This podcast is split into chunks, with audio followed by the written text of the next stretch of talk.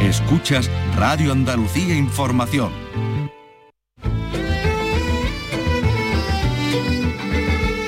Andalucía es cultura. Con Maite Chacón. Radio Andalucía Información.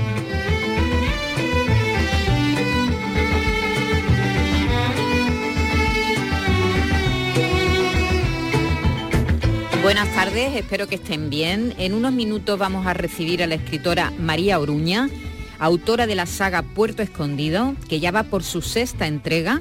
Hoy viene a presentarnos Los Inocentes, esta serie que ha tenido un gran éxito homenajea a los clásicos del género policíaco que tantos lectores tienes en el mundo y, mm, la va a recibir Vicky Román. Vicky Román, buenas tardes. Hola, buenas tardes. Sí, vamos a tener a, María Oruña, a la escritora gallega eh, que tanto escribe de Cantabria, ¿no? Con esta, con esta saga, que bueno que le interrumpió un poco con aquella otra novela del bosque de, los cuatro vientos que nos llevaba a su Galicia natal, a Santo Estevo, con ese misterio de los anillos, que luego la realidad prácticamente superó la, la ficción, ¿no?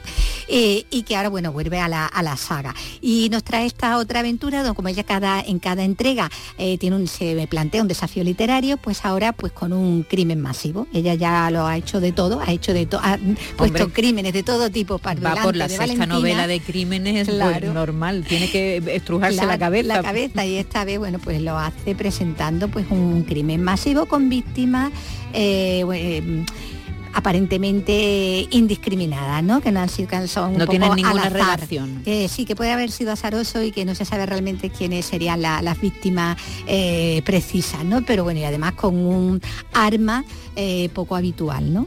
por lo menos por aquí por estos lares. Vale, bueno, pues no vamos a contar más porque en un momento Vicky se va a sentar con María y nos lo va a contar todo, o casi todo, porque las novelas de misterio no, se, pueden destripar, eso es lo que tienen, que se puede hablar poquito. ¿Qué hacemos? ¿Qué hacemos? ¿De qué hablamos? No podemos contar mucho. Eso será en un momento. Hoy comienza el Festival de Cine de San Sebastián y lo hace con el estreno de la nueva película de Hayao Miyazaki, el director de filmes de animación tan conocidos y tan famosos y con tanto éxito como El viaje de Chihiro o Mi vecino Tororo. Hoy presenta fuera de concurso su, no su última, porque ya ha dicho que ha hecho otra película más, diremos su nueva película, El chico y la garza.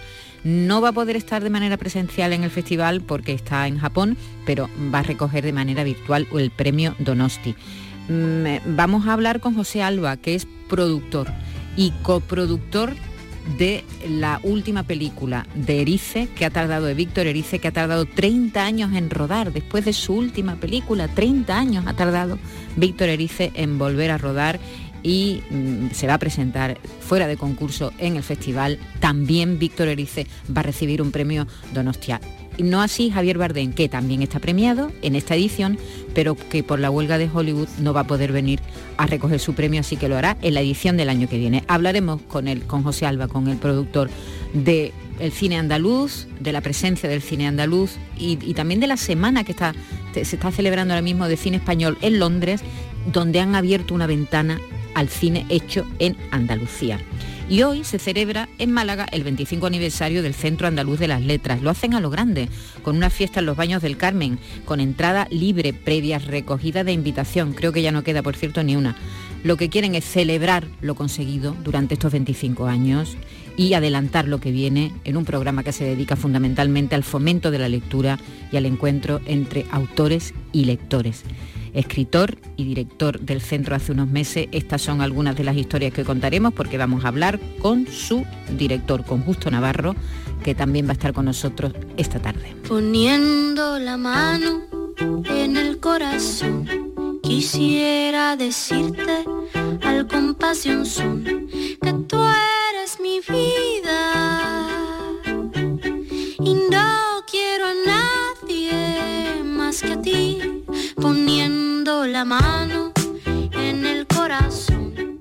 Quisiera decirte al compás de un son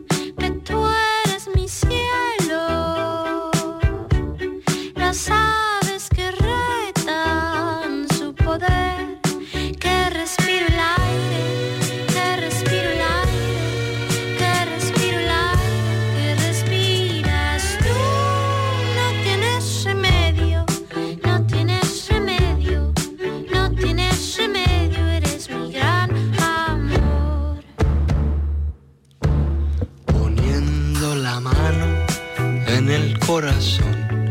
Quisiera cantarte toda una canción, que tú eres mi cielo, eres mis consuelos. Así que empezamos y María Oruña, que ya está con Vicky Román, es nuestra primera invitada de esta tarde. Que respiras tú, no tienes remedio, no tienes remedio no tienes remedio, eres mi gran amor. Amor de mis amores.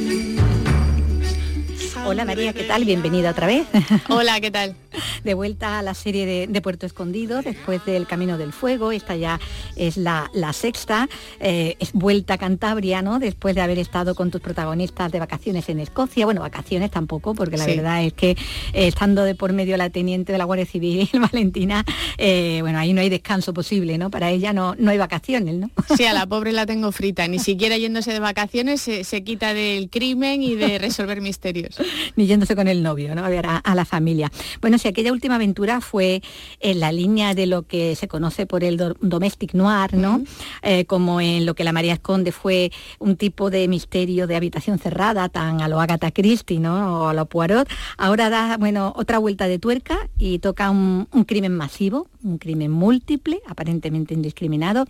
Mm, otro desafío literario, ¿no? Que te gustan, ¿no? Sí, me gustaba la idea de, de crear un thriller de acción, pero no acción gratuita porque sí, sino porque quería que los personajes y los lectores no tuviesen tiempo de racionalizar lo que estaba pasando y actuasen por impulso, ¿no? Que los propios personajes dijesen, caray, voy a hacer esto, lo otro rápido tengo que decidir y así ves el verdadero color de su corazón, ¿no? Bueno, como decimos, un, reto y además con un escenario tan aparentemente tranquilo y pacífico, ¿no? El escenario del crimen inicial, como eso, un, eso, un balneario, ¿no? Aparentemente ahí la gente va a descansar y bueno, y lo más que, le puede pasar es que coja frío en una corriente de aire, ¿no? Yendo de un baño a otro, ¿no? Claro, me gustaba mucho la idea del contraste entre lo idílico, lo saludable, lo, puro y luego la maldad extrema, que que es la que acude a un crimen indiscriminado, porque ya sabes que es imposible que odies a tanta gente de forma eh, similar, ¿no? Entonces ese contraste me gustaba, por eso también aparece un mirlo acuático al principio, que simboliza la pureza, porque solamente está en lugares pues, de aguas cristalinas, y sin embargo ese mirlo también está cazando en ese primer capítulo, ¿no? También está matando a un animal para sobrevivir. Y ese contraste también lo hago propio para las personas, ¿no? Bueno, que además la aparición esa del mirlo hace que el crimen se exponga a, vista de pájaro, ¿no? O siguiendo la mirada de, ese mirlo en vuelo, eh, es, un juego de cámara, es muy cinematográfico también, ¿no? Bueno, podría ser. Yo, porque no está viendo la planificación ahí. No, no, no, no, no escribo pensando en audiovisual, eh, pero sí que estoy dentro de las escenas, ¿no? Yo es como si estuviese dentro, simplemente escribo lo que, como si yo fuese un, testigo más, ¿no? Estoy eh, describiendo lo que veo. Bueno, en este caso lo que ve, ¿no? Ese, ese pájaro eh, en vuelo a la caza, ¿no? Que es como dicen, ¿no? Que en el fondo está haciendo ese paralelismo, ¿no? Con, mm. lo que está ocurriendo eh, en tierra. Un crimen además, bueno, pues para el que se emplea un arma poco habitual y que además lleva a implicar en la investigación a, a muchos efectivos, ¿no? Claro, es que aquí la liamos tremendísima porque normalmente tenemos una sección de investigación de homicidios de la Guardia Civil, pero claro, va a tener que venir la UCO, que es una unidad central operativa de Madrid, que eso sería pues como la élite de investigación ya en casos así, y llega la UME, los SEDEX, o sea, el ejército. Em, lo que hemos hecho ha sido pensar eh, y hablo en plural, en primera persona del plural, porque he tenido que consultar con Guardia Civil, con UCO forenses, porque esto no había pasado nunca, o no por, fortuna nunca ha pasado en España, ¿no? Entonces, fabular un poco cómo habría sido el protocolo de, actuación. Eh, porque además aquí habría que tratar de mantener el secreto para evitar también la alarma social. Aquí no se puede filtrar en casos como este. Claro, y aquí hay otra dicotomía moral. ¿Es correcto guardar este secreto? Eh, ¿No merece la población saber saber qué está pasando? Bueno, aquí no, aquí todo es mutismo, ¿no? Manteniendo la intriga también, ¿no? A lo largo de, la novela. Bueno, has tenido que documentar, bueno, siempre te documentas muy bien, ¿no? Para cada uno de, los casos en los que se ve implicada eh, tu protagonista y, bueno, en este caso el tema de la, de la química. ¿Mm? Mm, eso, bueno, ya, ya habías tratado también desde una parte más científica, eh, dentro de, lo que es la serie, ¿no? El sí. también científico, pero bueno, que esto te, hace, bueno, adentrarte a lo mejor en, eh, en aspectos que, bueno, que te pueden hasta haber sorprendido, ¿no? Bueno, realmente siempre tengo libros de cabecera un poco extraños, de química, de forenses, etcétera. Aquí tiene de bibliografía de Luis Frontela, de David Shepard, que son forenses que llevan miles de autopsias a las espaldas, eh, pero sí que es verdad que me he formado bastante en esos aspectos químicos, he investigado mucho, he tirado de meroteca también, de mucha prensa, claro, por casos reales que sí que ha habido en el extranjero, eh, pues para ver los síntomas, para ver cómo funcionaría en la vida real una circunstancia así. Mm, claro, cuáles serían los efectos, ¿no? Claro. Eh, en el cuerpo, en el entorno y todo. Bueno, aquí tenemos a Valentina en un momento se puede decir de estabilidad emocional, de, felicidad también, porque está inmersa en los preparativos de esa inminente doble boda gallega y escocesa, calmados un poco ya los, demonios, las tristezas, ¿no? Por mm. todo lo que lleva pasado de sus casos anteriores, pero enfrentada ahora a un enemigo del pasado y por tanto también a esos mm, peores recuerdos, ¿no? Que ella quiere dejar atrás, ¿no? Claro, date cuenta que el hecho de que se vaya a casar justo en ese momento em, lo hago aposta, no porque me caiga mal la pobre Valentina, que le hago de todo. Eh, sino porque yo ya quería que ella estuviese en tensión. Esta es una tensión alegre, es una tensión feliz, pero ya no, no estás adormecida, está ahí atenta sucede el crimen masivo y luego hay otra connotación personal, como tú comentas, que ya va a hacer que, que diga, bueno, esto es increíble, ¿no? Pero en ella anida y sobrevuela también la idea de la venganza. Y aquí todo el rato también vamos a trabajar sobre ello y ver también el lector diría, yo haría lo que ella está pensando que va a hacer. A eso vamos, vamos a llegar también. Bueno, hay un enemigo al que además bueno, das voz eh, en primera persona, con lo que bueno, nos metemos en la mente del asesino, ¿no? Con sus claroscuros, que también hay ahí, ¿no? Lo humaniza, ¿no? También de alguna manera, siendo lo que es, ¿no? Claro, el villano o villana, en este caso, tú puedes pensar, decir, bueno, es que los malos son siempre malísimos, ¿no? Pues siempre hay un momento de bondad, ¿no? Ni los buenos somos siempre tan buenos o nos creemos tan buenos, ni los malos están todo el rato haciendo maldades. Entonces, no vamos a justificar en ningún momento al malo de esta película, pero sí que a lo mejor tenemos que entender cómo ha llegado hasta ahí, ¿no? Y que a lo mejor nosotros hemos tenido opción de escoger nuestro camino y no todo el mundo ha tenido esa opción bueno, un asesino existencialista, filosófico, que tiene ahí como Biblia casi crimen y castigo, ¿no? Y de hecho, bueno, eh, cada capítulo se abre con una cita de, de Dostoyevsky, bueno, también alguna de, de Dumas citas que tienen mucha intención, ¿no? Están ahí por algo. Sí, siempre digo que esas citas eh, que pongo eh, al comienzo de cada capítulo en todos los libros de la serie, pero en este caso también cada uno tiene una temática y aquí lo mismo, son, son pistas de lo que va a mm. suceder en ese capítulo, son provocaciones directas, retos también para el lector, em, que implican también una reflexión, sin perjuicio de que estemos ante una novela de acción, que es entretenimiento, que es ficción. También creo que hay un momento para mm, intentar desarrollar el pensamiento crítico, para plantearse preguntas y para entender que los que hoy son inocentes, a lo mejor en... Yo no estoy hablando ya de otra época histórica, mm. estoy hablando de otro lugar del mundo en el mismo momento de hoy, podrían ser culpables. Yo hoy puedo vestir como quiera aquí, mm. pero si llevo la ropa que llevo ahora con los brazos al aire en otro sitio, podría estar en la cárcel. ¿Es mejor mi moral o la de los otros?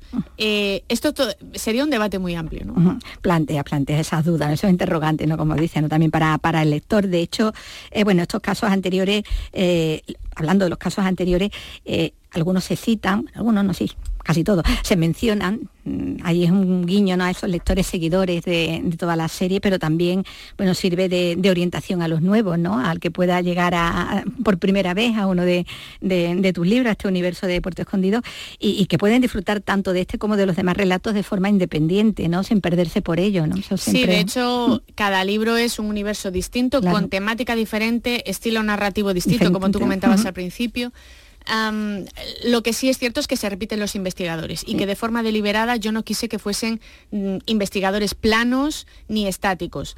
Eh, si por ejemplo acudimos a los libros de, eh, con personajes como Poirot o Sherlock Holmes, lo cierto es que no tienen vida privada, eh, no tienen pareja, no tienen mascota, no tienen una guerra con su vecino, no tienen nada Entonces es muy fácil situarlos en cada libro, ¿no?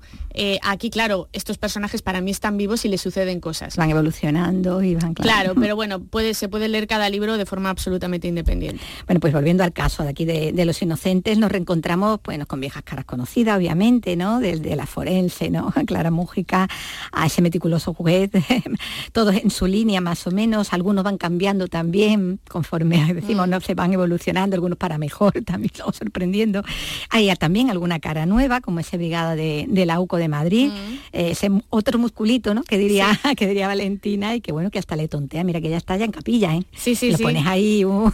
Añadimos otra tensión más, en este caso sexual. muchos periodistas me decían, ¿pero qué ha pasado aquí? ¿Este quién es? ¿Qué aparece aquí? ¿Esto que ¿Esto claro, desestabilizado? Claro, esto es la vida, ¿no? Eh, tenemos que pensar que Valentina es una persona es, una mujer que aunque no sea hermosa, tiene el poder del carisma. Sí, sí, eh, tiene tirón. Claro, tiene ese tirón, ¿no? Eh, como se decía, ¿no? Que Casanova que era pequeñajo, narigón y tal, pero dice, pero se las llevaba todas, ¿no? Y dice, ¿qué tendría, no? Bueno, pues eh, lo importante aquí es esa fuerza, ese espíritu que sale de cada cual, pero bueno, casi es secundario. En efecto, lo importante es todos estos personajes, cómo deambulan y cómo forman parte de ese puzzle. ¿no? Bueno, el, paisaje vuelve a ser otro, otro personaje también, decíamos el balneario del comienzo, el pueblo, ¿no? Bueno, Suance, ¿no? Con, eh, el faro, el acantilado de la playa de los locos, o esa vía verde, ¿no? que recorremos en bicicleta junto a dos de los investigadores, la parte yo creo que más, más divertida, ¿no? Ese, sí, era, era necesario. itinerario en bicicleta. Era necesario porque todo es tan dramático, todo va tan rápido y tanta tensión que digo, bueno, bueno, ¿quién va a hacer el tonto aquí? El de siempre, ¿no? Entonces digo, bueno, yo de verdad que solamente hay dos veces en mi vida que me he reído a carcajadas escribiendo y las dos veces ha sido con este personaje. Porque digo, no puede ser tan tonto. O sea, pero es que realmente ya, yo ya, insisto, es solamente describo lo que veo, ya estoy, soy como un testigo, ¿no? Y veo las, las tonterías que hace y digo, bueno, lo vamos a contar. Vale, pues ahí está. Bueno, crimen, castigo, la venganza, que decías antes, ¿no? Es un mm. tema muy, muy presente, ese, ese, debate ¿no? que se plantea, ¿no? Si, si, eh, si le tienes la ocasión y la oportunidad, si la, llevarías a cabo, ¿no? Eh, ya has dicho que también que esta es la, más policíaca y, la novela con más acción de, de la serie, ¿no? Sí, como te comentaba, esto es algo deliberado porque quiero que vaya Em, no, es hacer un thriller porque sí, es porque esos personajes no, no puedo permitir que piensen. Y quiero que al actuar por impulso se muestren tal y como son y sobre todo pues esto lo que comentabas ahora ¿no? de, la venganza. No olvidemos que al no tener tiempo para, para pensarlo te va a salir el impulso genuino que lleves dentro y no puedes olvidar que si te vengas, te conviertes en un asesino. Todo eso que tú reprobabas antes. Ese peso tiene que quedar luego también. Claro, claro. ¿Cómo, ¿Cómo lidias luego con eso? ¿no? Claro, y el lector también dirá, caray, ¿yo lo habría hecho sí o no? Bueno, pues ahora, después de esta, eh, María, toca rezar el rizo en la, en la próxima. Cada vez te pone más difícil eso del desafío literario, pero bueno, ahí estarás maquinando, ¿no? Nada, si no me aburro, ya ya estoy, por supuesto, en, otra maldad. otra maldad.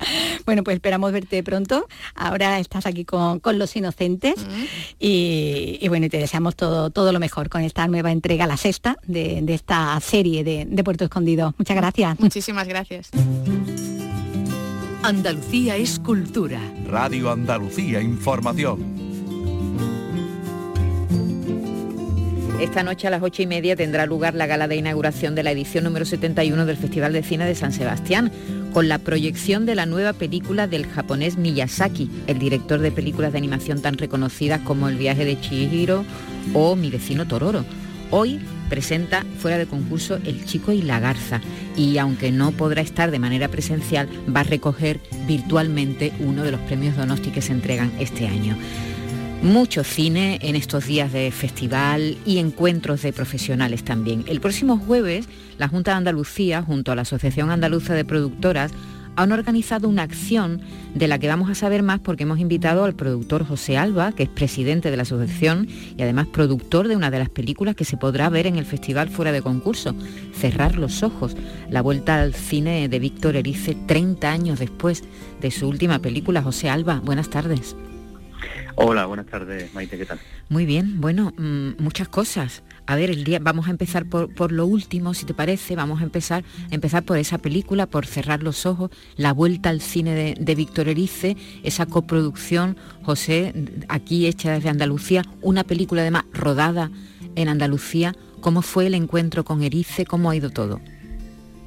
Bueno, pues la verdad es que, como dices, y te agradezco, te agradezco este espacio para, para nosotros y para Ancine, sobre todo, eh, muy emocionados por esta semana en San Sebastián, en lo personal y profesional y en, y en lo que representa al sector andaluz.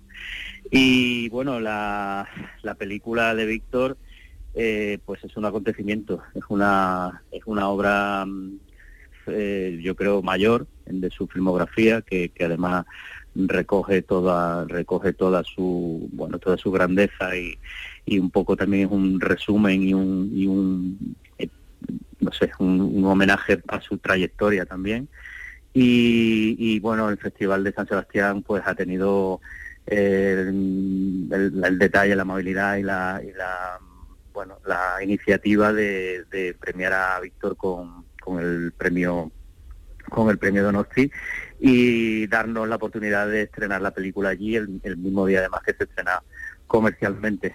Para nosotros, bueno, un honor, un placer y haber estado, haber formado parte de esta peli, haber puesto nuestro granito de arena con, con Víctor, que mm, ha sido una experiencia impresionante. Además, Víctor que es una persona que quizás no se sepa, pero tiene una, una relación personal eh, muy directa con, con Andalucía, especialmente con, con Granada que es donde, uno de los sitios donde hemos rodado. Sí, sí, se ha, rodado parte de, de, la película en Granada, que una película que habla del cine también, ¿no?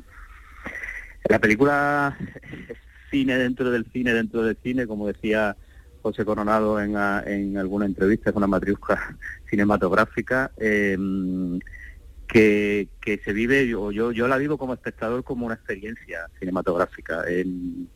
Es, complicado explicar la trama o no te puedes quedar en, explicar la trama, es una película que hay que ver y que disfrutar especialmente en, las salas de cine porque te va, te va atrapando, cocinando a fuego lento la historia y acabas, acabas em, completamente atrapado por ella y, y conmovido con la película. Mm. Estamos deseando verla porque además mm, todo el mundo está hablando de, la actuación de Manolo Solo, ¿no? Nuestro actor algecireño fantástico que, como siempre, hay que decir, no es ninguna sorpresa, está, dicen que está genial en la película.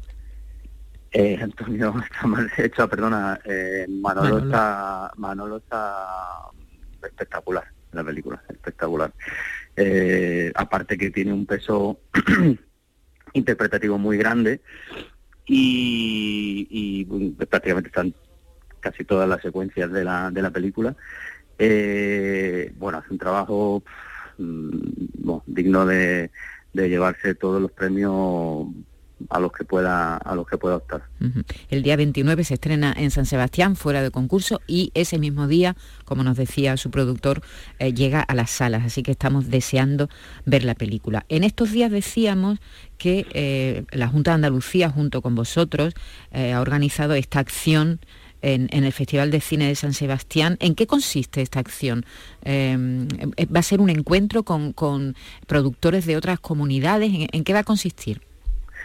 Bueno, pues hemos, la, Junta de Andalucía nos propuso realizar una acción em, dentro de una batería de, propuestas que nosotros tenemos para, hacer y al final acabamos haciendo este encuentro que va a ser una mesa redonda sobre la eh, sobre la conciliación y la y el encaje o el engranaje de las distintas ayudas eh, locales, ¿no? Cuando realizas coproducciones interterritoriales, pues hay veces que que las coproducciones interterritoriales entre dos comunidades autónomas o ya tres se complican muchísimo eh, porque bueno hay ciertos requisitos que son algunas veces incompatibles y demás y bueno lo que queremos es iniciar un diálogo para que las respectivas administraciones puedan trabajar en, en optimizar esta compatibilidad, ¿no? Porque a día de hoy es muy necesario que, que las comunidades o los que coproducimos desde comunidades diversas podamos crear sinergias para que las películas sean,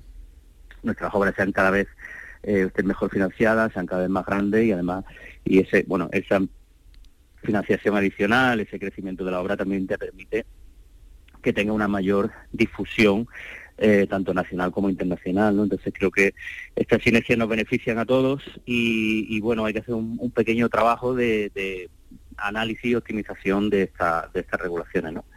Esa reunión tendrá lugar el próximo 28 y lo que sí se está celebrando en estos días es la novena edición del Festival de Cine Español en Londres, que tiene también una ventana, diremos, una ventana de cine andaluz, ¿no? Eh, correcto, se va a hacer una se va a hacer una, una selección de películas andaluzas en el Festival de Londres y, bueno ahí también tendrá representación representación nuestro cine y, bueno, una ventana muy interesante para el mercado internacional. Me, ha quedado que quería destacarte, mm, eh, Maite, para, para que la gente pueda saber que este primer paso que está dando la Junta de Andalucía en, en estar presente, tener una voz en un festival clase A internacional como es el Festival de San Sebastián es muy importante para el sector, para la industria, porque pues abre un camino a, trabajar de una manera mucho más cercana con nosotros y a, y a estar eh, pues atento a nosotros a sus necesidades y ellos a nuestras inquietudes y ellos también a las nuestras y también poder crear un, un ambiente de trabajo que nos permita que nos permita avanzar y optimizar los recursos. En un momento además donde el cine, porque eh, eh, yo que tengo ya una edad, recuerdo cuando solo se hacía cine en Madrid y en Barcelona. Ahora es verdad que lo que llaman la periferia está dando ¿no? una, una cinematografía estupenda, la catalana, la vasca, la andaluza, por supuesto. Es decir, que eso ya del centralismo en el cine, eso ya se ha acabado, ¿no? bueno, sí, es que es, una pena eh, teniendo eh, una deslocalización de recursos tan grande como tenemos ahora y, teniendo una riqueza cultural, eh, como tú dices, también en el centro de, España, ¿no? Pero en la periferia tan tan tan diversa y tan complementaria y pues eso que se enriquece en el trabajo conjunto, no aprovechar eso y no tener historias con, con matices eh, pues es andaluces, gallegos, canarios, catalanes, lo que sea.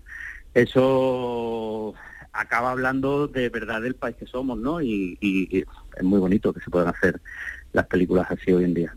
Y que sean aceptadas por todo, y que tengan acento, y que tengan eh, idiomas diferentes, etcétera, etcétera. Sí, sí, yo creo que eso cada vez es, una realidad, eh, evidente además, por el éxito que tienen las producciones eh, en todo el territorio y algunas también internacional, que, cosa que, nos alegra mucho. Así que estaremos pendientes de ese encuentro que se va a producir el día 28 en el Festival de Cine de San Sebastián, de ese paso de algunas películas como, por ejemplo, Te estoy llamando locamente, que se va a proyectar en Londres, y, eh, y del estreno, sobre todo, el estreno del día 29 de Cerrar los Ojos, la vuelta al cine de Víctor Erice después de 30 años.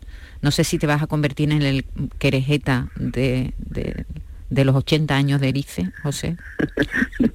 a ver, eh, yo tengo un respeto eh, a nivel de ídolo por, por, por Elías así que eh, ya me gustaría, pero no, no, no, no, yo haré lo que pueda, pero por desgracia no, no voy a llegar a ese nivel.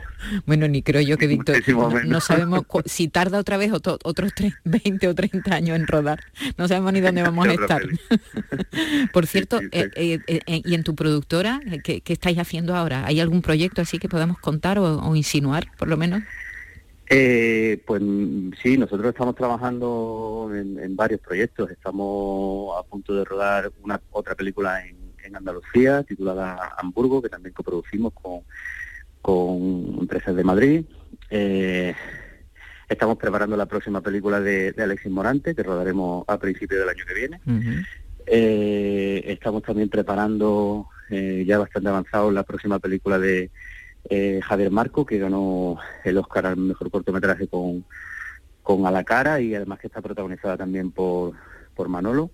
Y, y bueno, estamos en, en mil líos. La verdad es que tenemos bastante, bastantes proyectos en marcha sobre la mesa y, bueno, muy contentos en, en, poder seguir trabajando, que es lo importante. Muy bien, pues aquí los contaremos todos. Un abrazo y muchas gracias. Gracias a ti, Maite. Un abrazo. Andalucía es cultura, con Maite Chacón.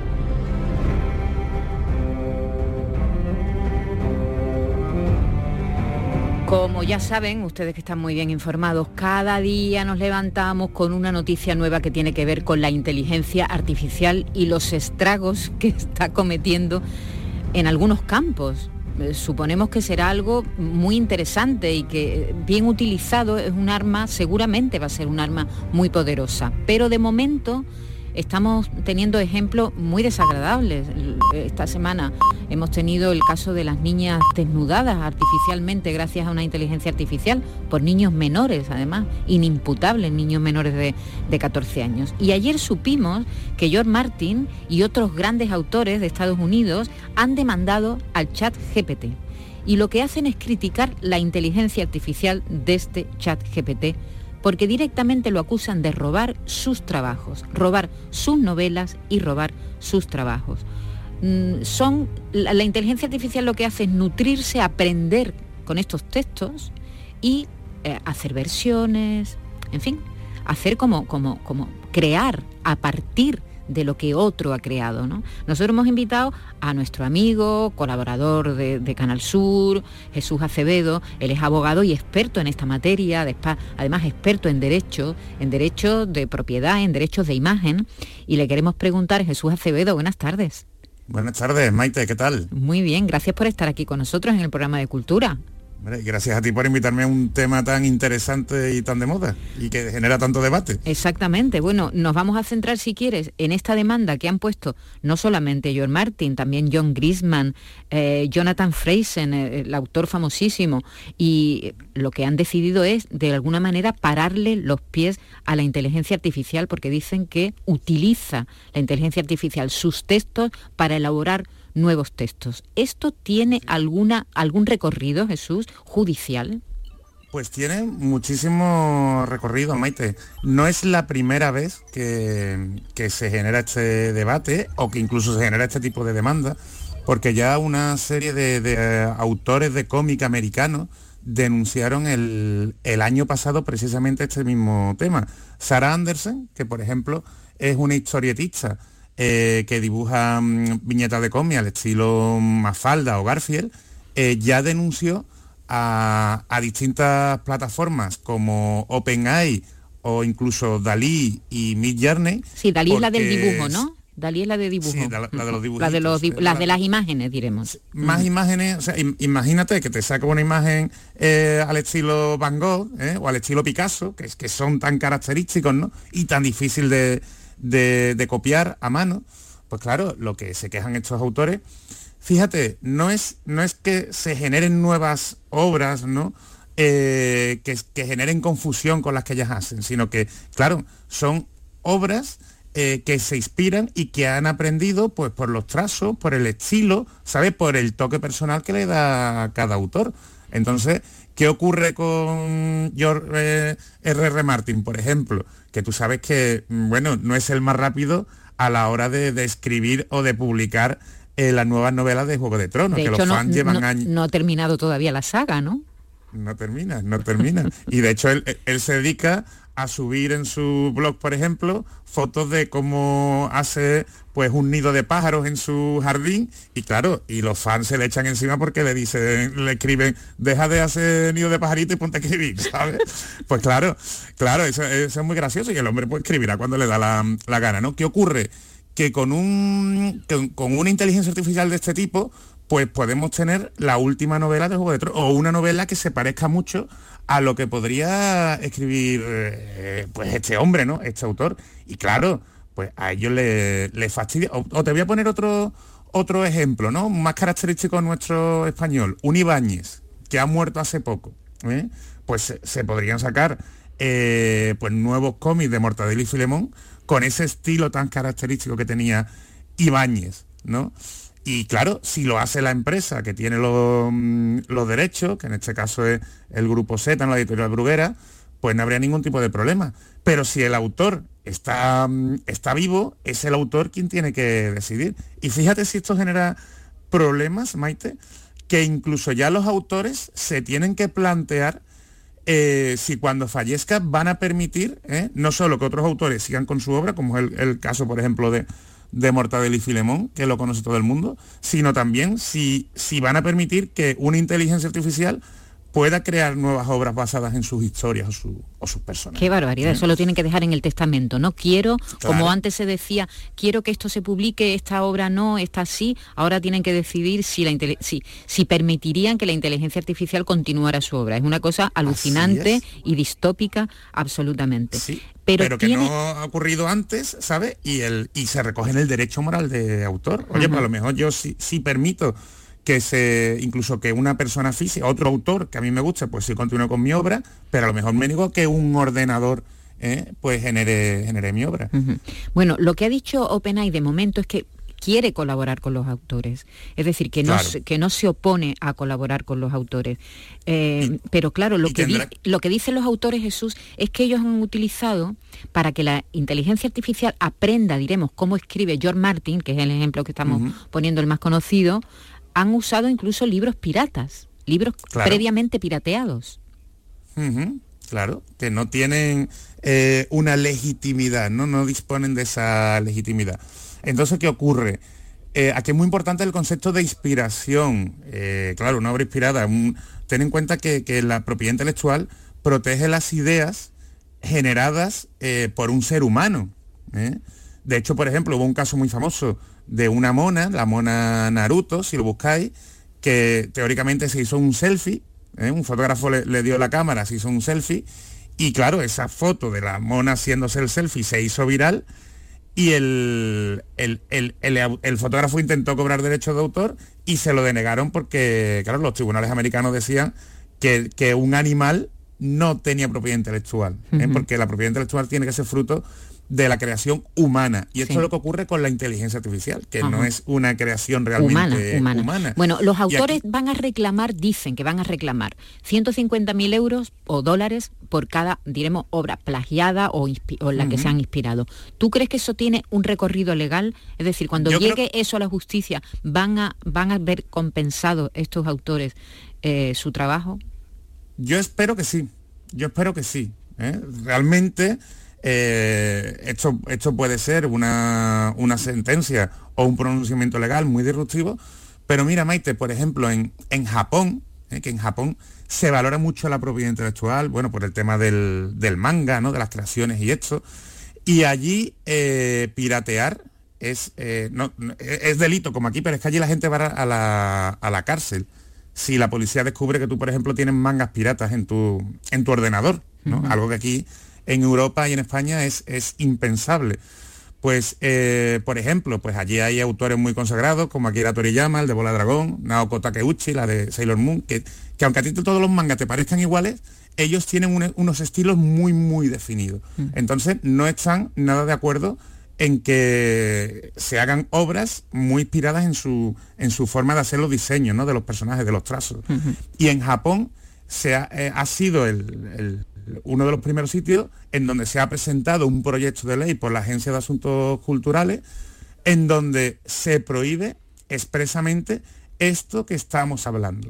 Y si una inteligencia artificial eh, hace una obra basándose en la obra persistente de otros autores, se considerará, se considerará un delito. Un delito. Entonces, y nosotros allí, por ejemplo, allí se tienen que poner las pilas esta, gente de, de OpenAI. Allí no sé si lo limitarán o qué, pero yo creo que esto se irá extendiendo ¿eh? en, el, resto del mundo. No, tendrá, no tiene más remedio, porque es que si no, eh, no sabremos si lo que estamos viendo es una obra genuina, auténtica, firmada por el autor realmente, o es una creación artificial, ¿no? Es decir, que, tener, eh, que, está muy bien, que hay recreaciones artificiales maravillosas, pero bueno, tenemos que saberlo, ¿no? Si efectivamente es un plagio, si no, si está inspirado, o si, es decir, es toda una línea, la línea es muy, muy, muy estrecha y hay que apuntalarla muy bien. A mí me gustaría preguntarte ya para terminar, Jesús, por la, por la regulación. Porque mm, en, la Unión Europea yo sé que ha habido, em, bueno, ha habido reuniones y ha habido, se están planteando cómo regular esto, ¿no? De lo que estamos hablando. Mm. Y, cómo de avanzada está esa regulación.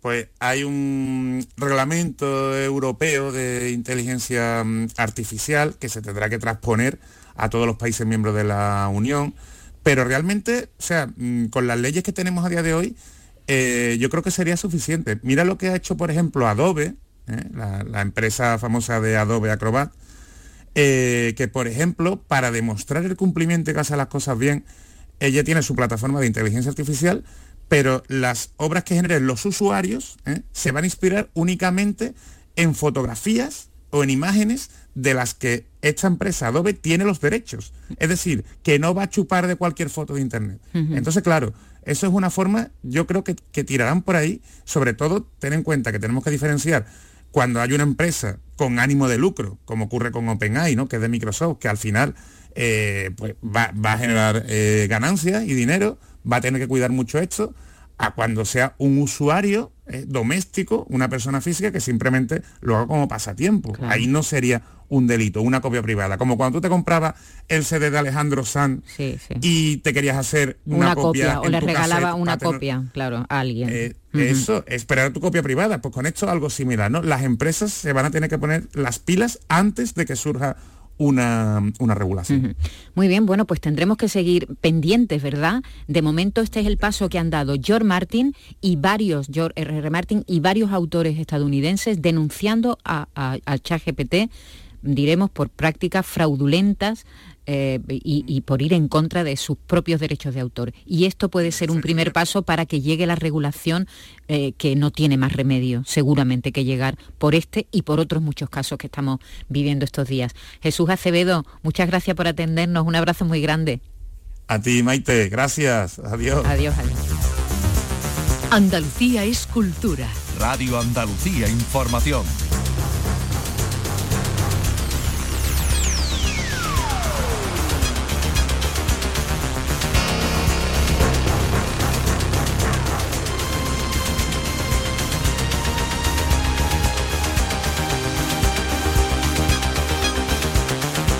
Vicky Román, buenas tardes otra vez. Hola, buenas tardes otra vez. Como si vamos a hablar de estreno, me traes Blade Runner, Blade Runner, Blade Runner. Blade, Runner, pero que parecía que era que íbamos a ver el, informe de la semana. Porque tenemos la sintonía ahí metido con También es verdad que es la sintonía de informe semanal. Blade Runner que hace el año pasado cumplió 40 años, así que tiene 41 años. ¿Por qué? Vamos a hablar de estrenos, pero empezando con reestrenos, ah. porque es un fin de semana donde se reponen en gran pantalla pues algunos exitazos, ¿no? De hace ya un porrón de años, como le pasa a, Blade Runner, que tuvo hasta, bueno, su, secuela no hace tampoco tanto, tanto tiempo, ¿no? Bueno, pero era por tener un, por empezar, ¿no? Ambientado. Pero bueno, entre los estrenos que tenemos este fin de semana, y creo que el que llega con, por lo menos con más expectativas por parte del público, ¿no? Su paso por festivales se está viendo es este retorno de Johnny Depp después de tantas historias judiciales que hemos tenido ahí al hombre abotargado allí en el, en el tribunal y que ahora, bueno, pues estará en su salsa, al que le gusta tanto maquillarse, ponerse peluca. está, está en su salsa, efectivamente. haciendo de Luis se, ha, tenido que quitar el rabillo. Sí, que lo tenía tatuado, ¿no? El cool negro del, pirata del Caribe. Y ahora se ha empolvado la cara. Totalmente. Porque estamos en, eh, con en una película de época. Hombre, la corte de Versalles, del rey Luis XV, como decía, que es al que él interpreta, en esta historia que, que recrea bueno, su, historia de amor con, la gran cortesana Jean Dubarry. Eh, es la protagonista y es el título además de, la película que dirige y que protagoniza, interpretando a, a Jean Dubarry, eh, My Wing, o My Wing, que la recordamos como aquella soprano en el quinto elemento, aquella que alienígena azul. Sí, ella, ella, se casó con Jean-Luc Besson, siendo muy joven. Era, era una chavala jovencísima, cuando se casó con, con, él y tiene hijos de él y eso. Ha hecho una carrera larga como actriz y no muy larga como directora, ¿no? Y claro, y no ha tenido, y ahora es cuando eh, parece que bueno que puede dar el, golpetazo, ¿no? Con, esta película. Sí, además la interpreta, ¿no? El la, la ella, claro, ya se ha reservado el papel protagonista de Jean Dubarry. Os presento a Jean Beauvernier, el ángel.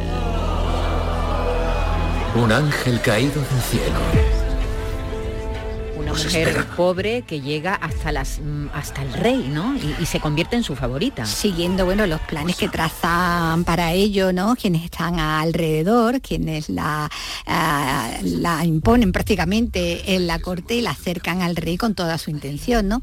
Eh, eso va a origen a, bueno, a mucho, mucho escándalo porque la, la reina se va a ver eh, apartada, humillada públicamente, ¿no? Y, y bueno, y va a unir su suerte también a la, a la del rey, a la, de, a la de la realeza en un momento en el que, bueno, era, era complicado, ¿no? sí, estaban- no era estaban- lo mejor hacerse notar. Diremos ¿no? estaban en peligro. Vamos a dejar- Vamos, que las cabezas corrían un serio peligro. ¿no? Exactamente, el cuello corría a serio peligro. Eh, ella ha hecho declaraciones sobre si había habido tensión o no en el rodaje, porque ¿Con quién? Con el con claro, con con Johnny. Depp. Y entonces ella ha dicho, bueno, en todos los ha- ha quitado pelillos a la mar. Vale. En todos los rodajes hay tensiones, no pasa nada. Bueno, ahí Eh, tiene que tener cuidado Johnny Depp. Sí, sí, sí. que no está la porque cosa le meten tampoco. una denuncia y se acabó. Bueno, pues el estreno, decimos, más, más esperado quizás de, este fin de semana en el que también películas españolas, películas eh, con andaluces, como es el caso del malagueño Salva Reina, que protagoniza una película llegada al Festival de, Málaga, Treguas, eh, que dirige Mario Hernández donde él es el protagonista de esta historia de unos amantes, eh, amantes viejos, ¿no? Bueno, Viejos, son jóvenes, pero que llevan ya una década como, como amantes con celo de, de- de las parejas. Bueno, Treguas. Si te gusta tu vida. Hay una clave importante que es tener mucha cerveza fresquita en la nevera. Pero qué mierda.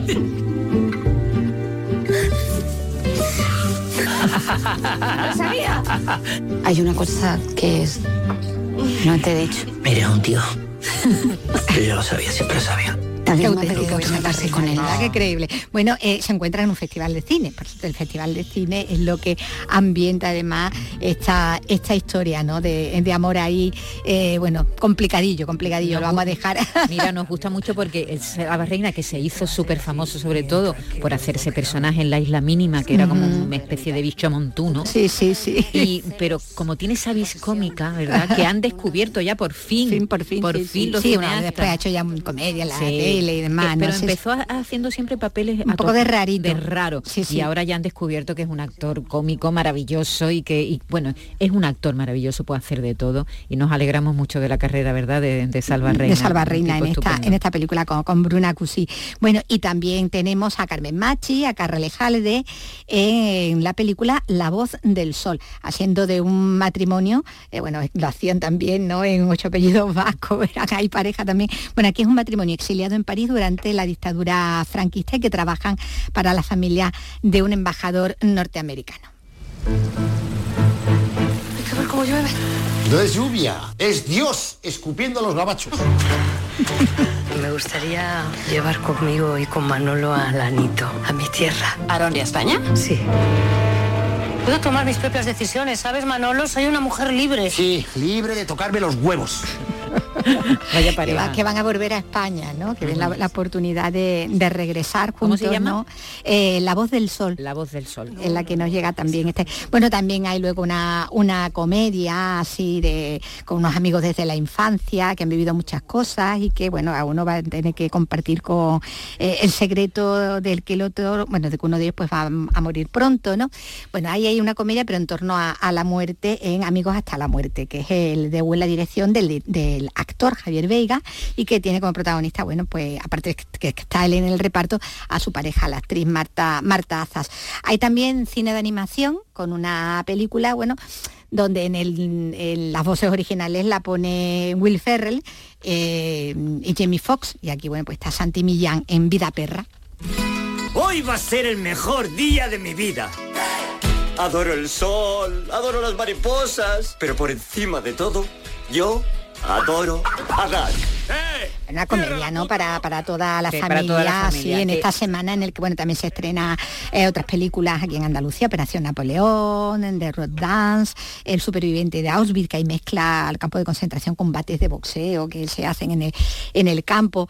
Eh, y bueno, y empezamos con una reposición eh, en salas, con un reestreno, y vamos a cerrar un poco el círculo con otro reestreno eh, que nos trae a- al primer Víctor Erice, ¿no? ya que hablamos de él con su última película, con cerrar los ojos, bueno, pues también llega a, las pantallas de, de, cine la reposición 40 años después de El Sur.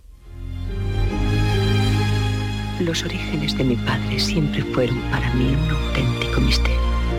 Pasaba conmigo casi todo el día. Una de las películas de ¿Verdad? culto, ¿verdad? ¿Verdad? Se- verdad. que se dice que la- la- la- te pones a verle te quedas enganchado Sí, otra vez, ¿no? sí, sí. Esa Rafael Aparicio. Oh, qué Es maravilla. maravillosa también. Pues ¿eh? sí, el sur que vuelve a las pantallas, nos alegramos mucho y que Víctor Erice es uno de los de los protagonistas del Festival de Cine de San Sebastián, que hoy arranca precisamente con otra película de, de animación, así con, con- con- de Miyazaki. Así que bueno, habrá que acercarse al cine, que mm, mañana entra el otoño, dentro de unas horas entra el otoño, a las 9 menos 5 menos 10 de la mañana, ya está aquí el otoño, pero el fin de semana ha tenido como un barrunto, ¿verdad? De otoñal. Sí, sí, sí, ¿verdad? El ambiente era otoñal. Otoñal, completamente. Otoñal, Así que mm, invita a ir A al ir al cine. cine, ¿A que sí, sí, sí. Venga, A quedarse en sala. tenemos que quedar, vamos a elegir cuál, cuál de ellas vemos y Venga, quedamos y pues nos vamos mirando y la cartelera y los y horarios. nos venga. vamos al cine. Gracias, Vicky. Sabía algo de él. Apenas pude dormir. Por fin. Iba a conocer el sur.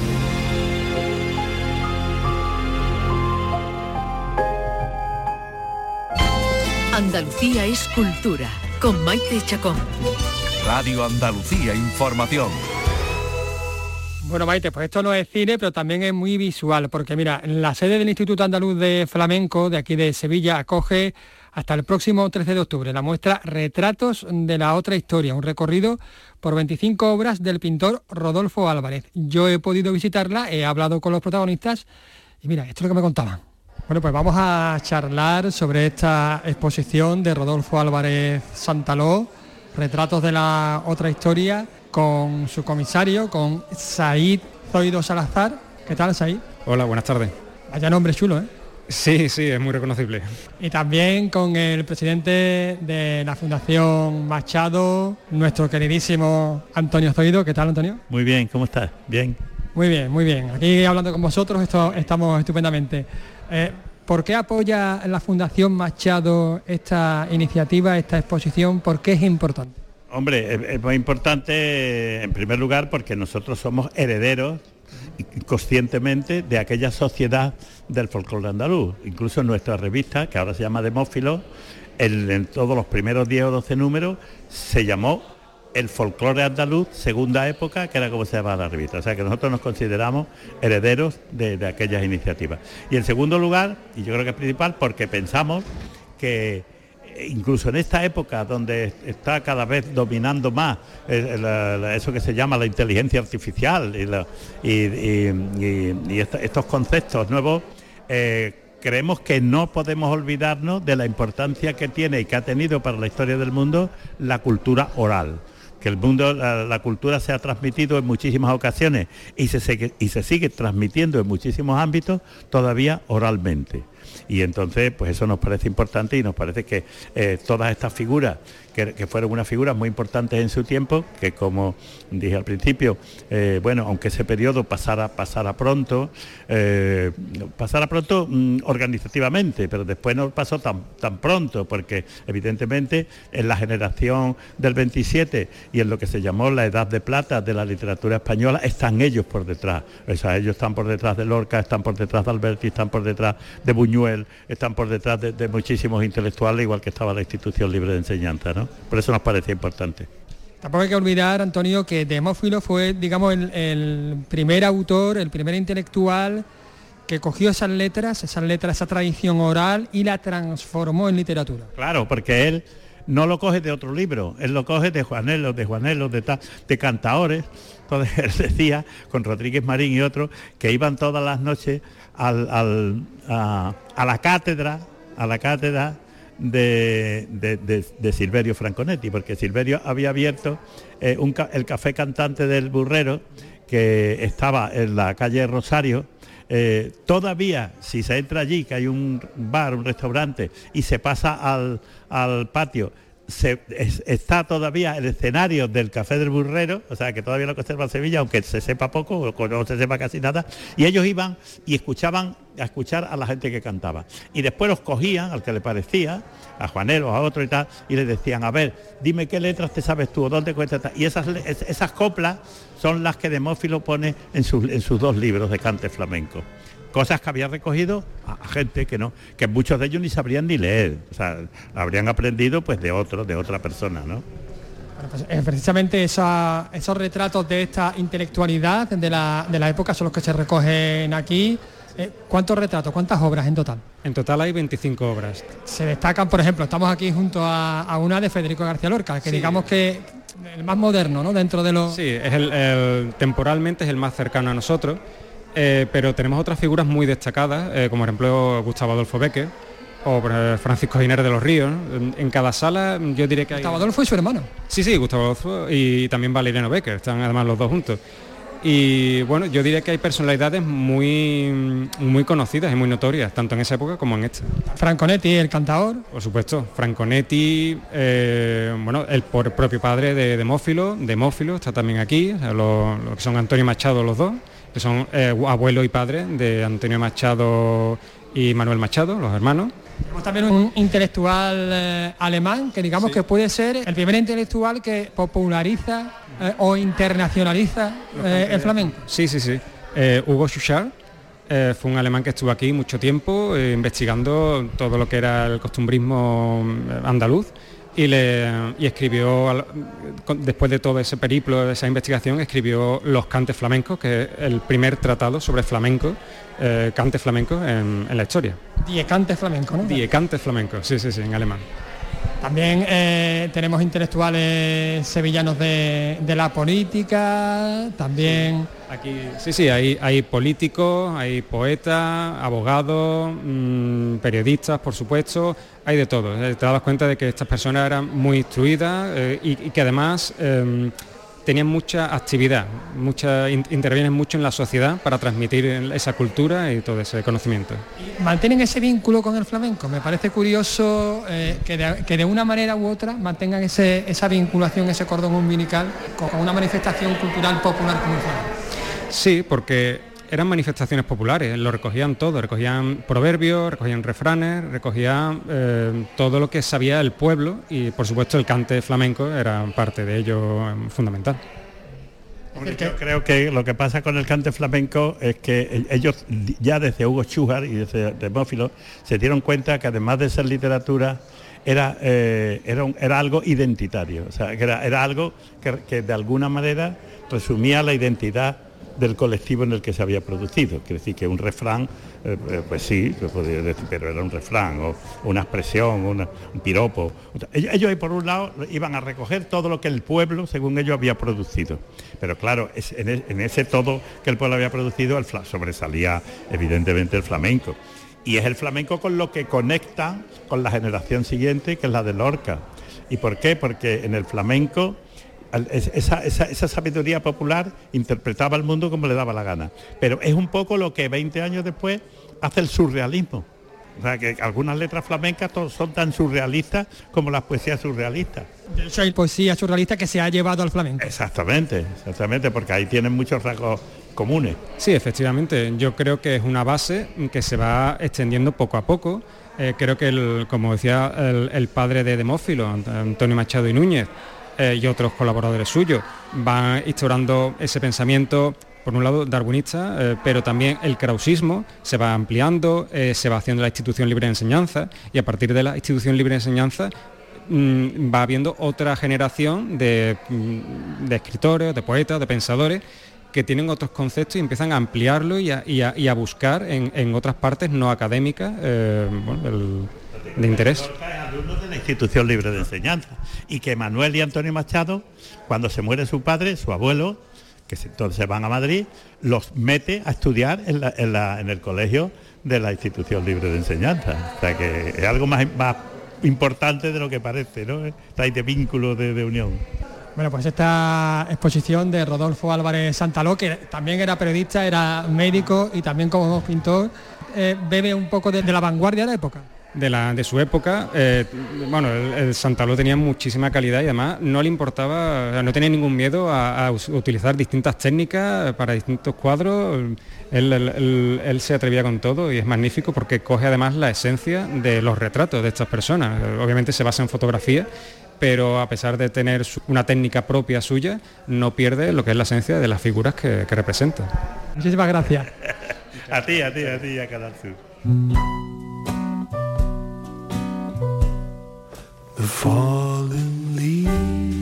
Y con esta preciosa canción dedicada al otoño de Eric Clapton les decimos adiós, que pasen un estupendo fin de semana. Disfruten, que creo que la semana que viene sube la temperatura. Hay que disfrutar de este adelanto del otoño que estamos teniendo. Un abrazo, que lo pasen bien.